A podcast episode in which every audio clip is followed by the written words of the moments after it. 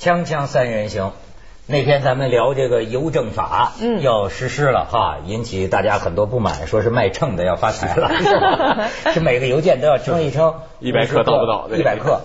但是其实啊，我觉得聊邮政法啊，很多人倒牵引出了他们当年呢写信的这个回忆。对，你看他们还让我找，现在谁还写信呢？对呀你真没写信。可是啊，我昨天我找一找，你看我，你看我给你找来的，哎，我随便找来一堆啊哎呀不得了。旧信。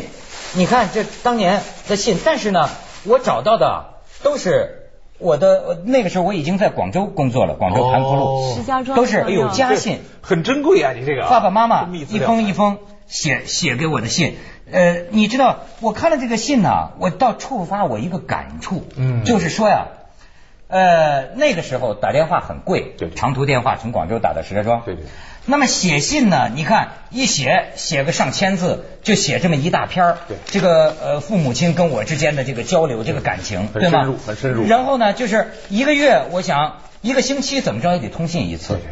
然后我一想，现在我觉得不孝子孙呐、现在抓起电话对。就可以给爸爸妈妈打，可是我一个月也打不了一两次，打也就是匆匆收线，对。就随便说点，这是怎么回事？你看我我就觉得很有感触，能能能引起你们的什么一些感触？你看，当年这是我哥哥给我写的一封信，你看这信封那那有照片那有这很亲切，那有照片儿呃物物物物折，然后写完信之后又有一些话啊，寄的钱，你你寄来的钱哎呦，你你还帮衬家里，这个好好孝子啊，是个这个工工资一个月一百块钱，还贡献贡献多，这个家里是个孝子，哎呀，你看我哥哥，我就偶然翻到一段我哥哥就说这个呃，说到你的来信，有一点你也许想不到，咱们全家这个为你嫂子的工作问题，很长一段时间每人的心情就不太好，呃，但是这些日子里，只有你的那些来信，每封信都能给家里带来一晚的欢乐。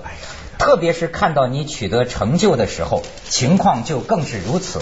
你看你的来信，每回由爸爸妈妈下午下班时带回来，这时家里做饭的都先停下手，饭也先放在一边，全家人都轮流着一遍一遍读你的来信。先读的如果读出了声，还会遭到大家的反对，为的是轮到自己读的时候，兴奋的心情不至于有所减弱。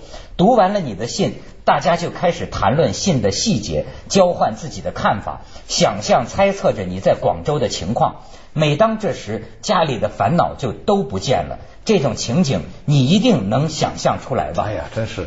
哎呦你看看，你看得，你对你们家庭有多大的贡献？不光是有实际的贡献，而且感情、精神上的贡献，这太我。就想到当年咱们年轻的时候，这一幕都在多少家庭之对间对发生，这那个广美都含着眼泪。那个时候，当年我我那时候我父亲啊下干校，那时候我和我母亲在家里，然后我父亲到湖北干校，然后我们家大概就是每周等我父亲那个信，然后他来了以后，他就讲他在那个沙洋沙沙洋那个干校干活怎么怎么回事，然后说他们不错，他都讲的是好事了，嗯啊就是很不错，现在已经有一个土坯房子住了，说不漏雨了，那个都都讲讲了以后你就觉得哎呀，这个这个信你就就感受到我父亲跟我们那个交流，就每期每都等他，然后他还写一些旧诗啊。啊，他就写写些旧诗给我们来了，就是给我训导，就是要你要注意啊，你不要这个让你妈生气啊啊！然后每天我妈就给我念那个信，那时候我很小啊就开始啊，那个时候这个写信呢是整个一套文化呀，这个是整个维系大家生存的一套文化，而且还有很多除了家书之外，情书那是更厉害了。那个哎呦，真是情书那就更厉害。广美，你你你你你对信有有有有这种感情吗？嗯，绝对有的。那个刚刚看到你这么厚一叠家书，其实很羡慕，因为我我父亲就是以前在世的时候，我父亲是一个特别不懂得表达情感的人。那那时候我父亲自己独自在外工作，外地工作，他可能有时候好一点的一个月回来一次，有时候几个月回来一次，他从来不给家里捎信儿。不知道为什么，是吗？对，然后后来是我去离开家里面去学校住学校读书什么的，永远就不会有这个。所以，但对我来讲，我觉得我心里很需要，因为我觉得书信是一种很大的安慰。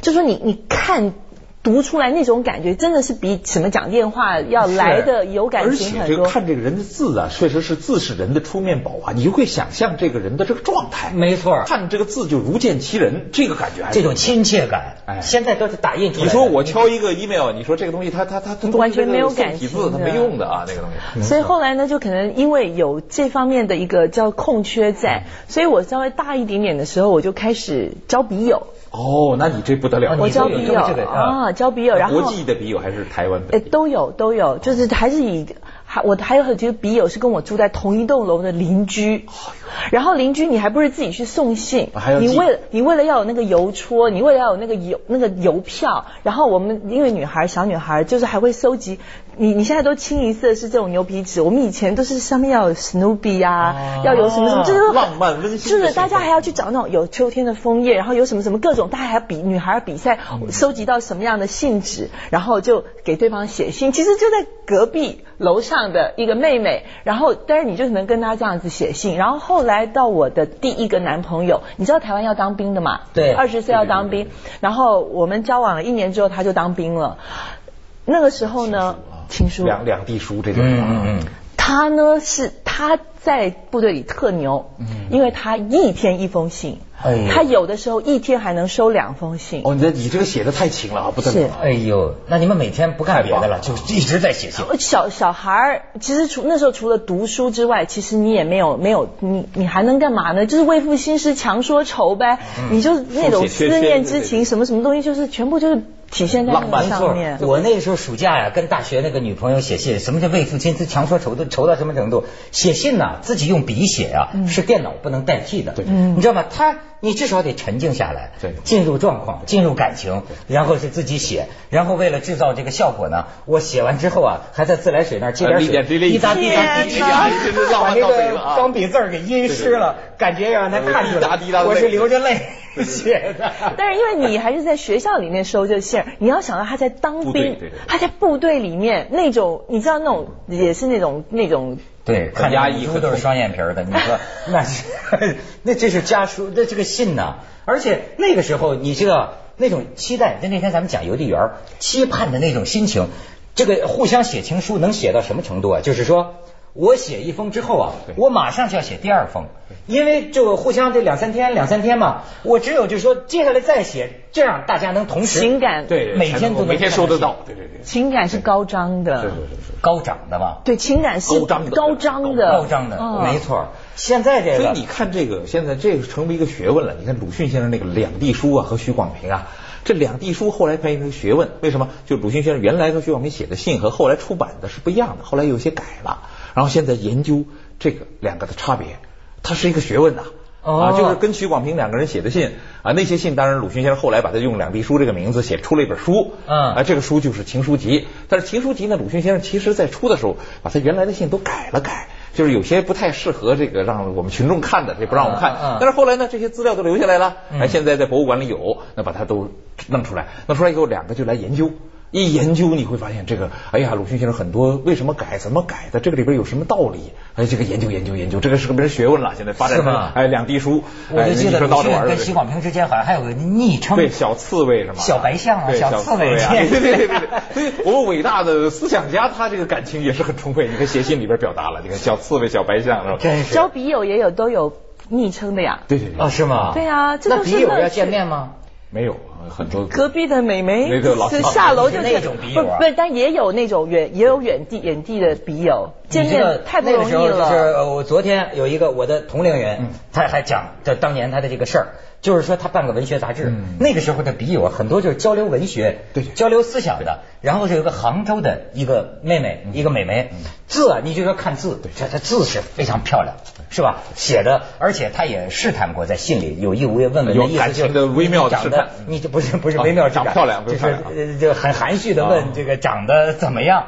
然后这个女的呢也回了信，就是那意思，就是说反正我也不知道，但是走在街上吧，反正经常有男人看我。哎呦这说的不得了这这个就有了七八成回头率都把握了哦。然后就是那个时候你知道约的要见面哦，就跟现在网恋嘛，要见面嘛，要写信见面，然后到北京火车站哦他去接。然后来了之后找遍火车站，人都走了呀啊，没有找不到那个女呃女女孩子，怎么找不着？到最后发现一个他看着绝对不是的人提着个包，就是就在他旁边，那一看，哎，这小子长得那真叫不敢恭维。说当时一下啊，这个一盆凉水兜头浇下来，凉了半截儿。但是你知道要命的是什么？你把人家接来了，你得管招待啊。对对对。那个年代都得管招待，都不容易，也不是住酒店，不住旅馆，这怎么办呢？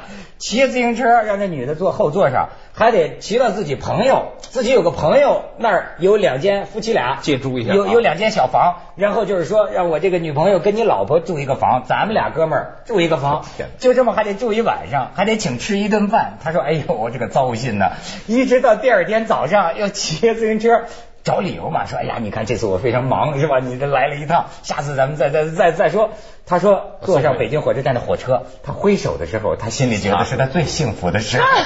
不，文字产生这个幻觉啊，确实很厉害。幻觉，幻觉。你比如说，他这个很多人呢，那个时候就拿一些诗啊、格言呢，经常这个抄啊、歌德呀什么那些话。然后最典型就是那个，我记得九十年代的时候，汪国真红的时候，他那个东西都是汪国真的诗很了不起啊，那都非常适合那个年轻人来抄啊。没错。一抄以后，然后你看那个心里就生出很多浪漫的幻想，然后越两个人都互相抽，这个汪国真书其实就是情人。之间的这个等于是这个礼物一样的，没错，货币一样。张老师有没有替人写过情书？哎，那个早年的我们上大学的时候，那个文笔还是可以的。那个时候别的系的，我记得法律系的、经济系的来找我们，因为中文系的他认为你是专家了，对，因为你这个花呀花词儿肯定会很多，没错。那到我们那个时候功力都很深，这个倒是顺笔就来，因为那个那时候我们看伟大人物，当年我们都是看伟大人物的这个情书，然后那时候练就我们的文笔啊，啊，那不是闹着玩什么文风？那比如说我们都是这个，比如歌德啊，那时候都是歌德。那一类哦，引用歌德，引用歌德，引用卢梭，偶然再加一个哲人呢，尼采和黑格尔震 震慑一下啊，然后再有点浪漫的海涅什么啊，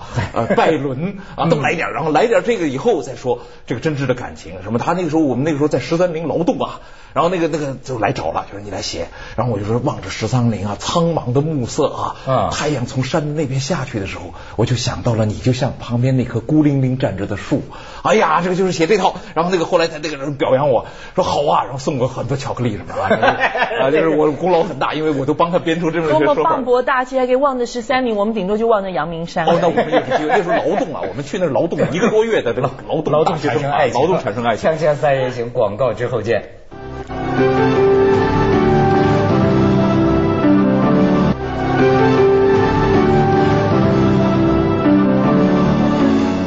国梅，台湾人写情书是不是像他这个歌德、尼采什么的？不是这这么厉害，没有这么没有这么大气。我觉得我们还是写一些比较小花小草，对对，比较生活的东西。邓丽君调调的，对我们没有十三陵，我们没有那个长城可以这么仰望的嘛。我们真的就是讲讲阳明山啊，什么就已经觉得 对啊，日月潭的阿里山啊，这种已经是对啊。我还记得那个时候，我跟我第一个小男朋友做过最疯狂的两件事情，一个就是我们两个人真的是凌晨三四点起床，就我们去了阿里山。那时候很穷，所以你要用最便宜的交通方工具，最便宜的方式去到阿里山下，然后再上山，然后再步行上去看日出。然后还有更疯狂的一件事情，那时候好像是几七十几年一遇的哈雷彗星，咱们十几岁的那个时候有一个哈雷彗星。对对对，略过那个时候，对对对，那是很难不百年不遇的，说是一个伟大的事。是是是，我们两个就又用最便宜的交通方式，啪啪啪，因为只有屏东，也就是台湾的最南部，就鹅銮鼻那那个地方才能看得到。那时候多穷啊，那真的两个就可怜兮兮，然后就到了那个，然后两个人就躺在那沙沙滩旁边，啥也没看见。哦，没找着这个。这么久了，我还记得这件事情，我觉得这是很不容易的一件事情。我现在觉得啊，这个。感情啊，好像你不能太方便了。对对，是太方便了，感情啊变得廉价、乏味、乏味、快餐、苍白，对吧？你这太现在这个都还没认识就上床了，都啊？哎呦，还是 我觉得这个那那那这要非法，这非法，这非法的，这个那是嫖娼，扫黄打非的办要找你来了，这个这个不得了。咱即便真说嫖娼。过去的上那那个玩这一套，这个长衫长子对吧？对，那都是就是呃文人，包括像咱们说什么苏小小，他也是口不言钱，非常口不言钱的，而且你得呃写信、写诗、致意，呃，没准这得弄你一个一个一个一个多月，他才能见你一面。玩的就是看人张爱玲那呃那个把那个韩子云写那个《海上花列传》。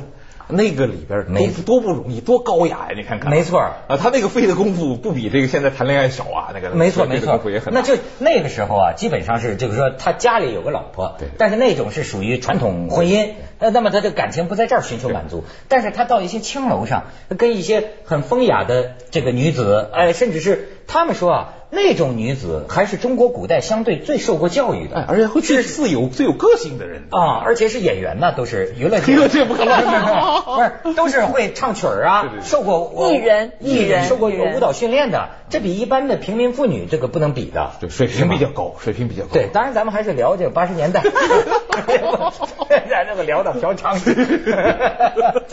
我就说啊，这个信呐、这我就就说我的这种感觉，我就觉得现在对父母，我看到这个之后啊，我就觉得很对不住父母了。就为什么过去写信的时候，因为你一收到，你当时也就回了。对对那么一写这个信呢，家里边情况怎么样？其实我现在觉得对父母是个很大的安慰。可是现在为什么一打电话，或者是发个邮件，你发现没有？发 email，对你不会说很长的对，email 就是三两句话，讲事儿为主。讲事儿为主讲。事为主，说完了事儿基本上就差不多了。你很少有那种客套啊，还或者寒暄或者有感情的交流，这个很少。不会啊我我写还是长篇大论呀，哎呦，那你啊，不得了、你写 email，我写 email 一样长篇大那论那，你是古典派的，那也是我古典派。我非得把话说清楚不可呀，是吗？没办法。你 email 也是长篇，那跟那个信一样的写的啊。哦哦，那你不得了。我动辄不写，所以为什么公司帮我开了博客？嗯我没法弄，因为他们告诉我你就报告一下近况，我没没办法。一般都是说今天我吃了什么饭就行真，我非得把话说清楚，来龙去脉，我干嘛干嘛了，然后呃总要有个主题，嗯你不能毫无意义放两张照片上去啊！我今天干嘛干嘛，我跟窦文涛聊天了，什么什么，没办法，没法弄。对你就是为人太真了，所以你就就是容易受人骗嘛。我不，我大不了不写，行吧？不是，那你这个文字将来都应该收成集子哈，他这个不应该这个随便，应该出赶紧出书。两地书两地书，新的两，你从二十岁开始一直到现在，我是两岸这些三地书对两岸三地书啊两岸三地书大中华区都有书啊。你看现在的这个网络，你比如说就是写情书，嗯现在没有情书了，现在就是及时的交流。我看他们八零后的就是嗯可以北京的可以跟伦敦的，就是真是如在眼前。他这个网恋呢，就哗哗哗，他是直接一句一句一句一句，而且还有影像、照相，你的那个随时形象，你怎么做的表情都能够随时传过去。对。一边看着一边扯，一边扯一边看啊，那个都是现场即时的，所以这个也很一点美感都没有。你知道当年你可不知道，就是像是他们这个年代年年年轻的时候啊，人是很奇怪的一种状态，嗯。真的是谈思想哎，你知道吗？谈其中啊有爱情的就那么几句对，话，就最后几句还而且是不是在那个情书里面还得把毛主席都那放进去？那是七十年代，那时候我看过人家老情书啊，那都是写那个，就是我们两个哈，你看我们两个共同战斗，将来怎么样啊？然后你给我提点意见哈，我的缺点是比较容易急躁啊，我的世界观怎么改造，你要多帮我的忙。嗯我们两个人是一帮一一对红啊，一帮一一对红，这多好啊！这个所以这样的情书，他那个时候有很多留下来啊，所以有一个专门收集家书的啊。我后来看到，哎呦，这家书什么情书都有，然后看那个忍俊不禁，那也很妙，都是啊。然后他那个而且说话很含蓄，其实表达的感情跟我们现在说我爱你什么一样炽烈，对啊，就说你给我提点意见吧，其实是说我爱你，就是这个意思啊。啊，但是就是你给我提意见，看我有什么缺点，我改正了，变成毛主席的好战士，咱们俩一块儿提高了，你看这多好。其实也跟感情是一样的，说的话不一样啊。那个那那个情书写的那也是淋漓尽致啊，这是一种文以载道的传统，对表现在这信里头。对，然后什么重任在肩哈，没错然后我要这个为了使命而奋斗哈，然后我要为革命而奋斗，我奋斗，然后你跟咱们两个人一起奋斗吧。啊，这个话就是其实是巨大的感情在这里边了啊！共度余生嘛。哎，对对对，等于一样的嘛，就是这个很大的事儿。所以他说到这些，然后说，呃，为了把我们两颗红心，那个六十年代文化大革命的时候，就把我们两颗红心都献给毛主席。呃，这不是献我这一颗，你的跟我一块儿献，这个就意义就不一样。毛主席是多少人的证婚人呢？锵锵三人行，广告之后见。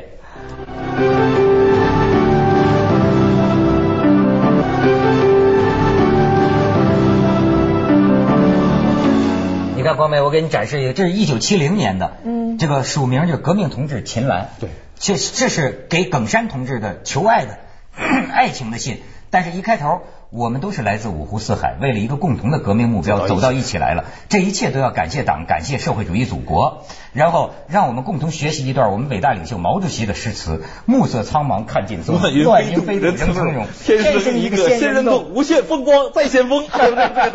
对，诗词中透露出的磅礴气势，深深感染着我，使我终于有信心、有勇气向你抒发心中对你那份真挚的感情。这才说到题儿上。上次见面谈话不多，这是正常的，说明你是一个不喜欢纠缠女性的正派男同志，思想觉悟高的人。对对对，但是这个我就是说，如果你遇到什么困难，随时可以向组织敞开心扉，也欢迎你随时和我进行生活和学习方面的探讨，一起交流，一起探讨。这个说法就是谈恋爱的意思了。这说法就是要好。咱们现在讲的都是情书吧？嗯，我给你念一段台湾。中文系大学中文系的请假条，看看谁是瞎掰高手。就是有学生请假，然后老师给他回信：“敬爱的老师，昨夜急雨急风骤，风云异色，天气突变，因无尚在梦中，猝不及防，不幸受凉。鸡鸣之时，无方发现，不想为时已晚矣。病毒入侵体，无痛苦万分。叭叭叭叭，呜呼哀哉哀哉痛矣。然后老师呢，给他回了封信了。官儒之书，乍看成理，字字血泪，真情溢于言语之外。虽铁石心肠之人，尚且一局同情之泪。然仔细体察，为师不仅勃然大怒，小子何忍欺师？意欲陷为师于不义之地也。巴拉巴拉巴，后面就讲说什么九二一大地震，啥啥都出来了 啊！这个这台湾人咬文嚼字 还是挺厉害的。陈水扁那判词是这个，对对，基本上就这个文化，就这文化，非常高雅，这个非常高雅。但是张老师，您看，您经历了这么多这个书信的年代啊，呃，到今天这个年代，你会不会觉得有点没意思，或者感情无所托的感觉呢？是这个感觉，但是呢，你会发现这个时候你在写信变得很可笑啊，你会发现这个事儿变得很麻烦啊。这个是很残酷的一点，就是你现在在拿这个笔来写啊，而且我现在发现，我现在有个很可怕的事情，就是你会提笔啊，你会觉得写字都不顺了，就是忘字有这个问题。提笔忘字，因为你这电脑用惯了以后，你再拿来写啊，提笔忘字，而且写的觉得这个字写的就不像样，就是原来你觉得这个书法都练过哈，对，后来现在你会发现，你拿起钢笔来写字什么，就就觉得不顺，这个很很可怕的感觉。接下来为您播出走向二零一零，从这样变成咋？对，这样的，已经变成这样的，这是看到一个变化，这个。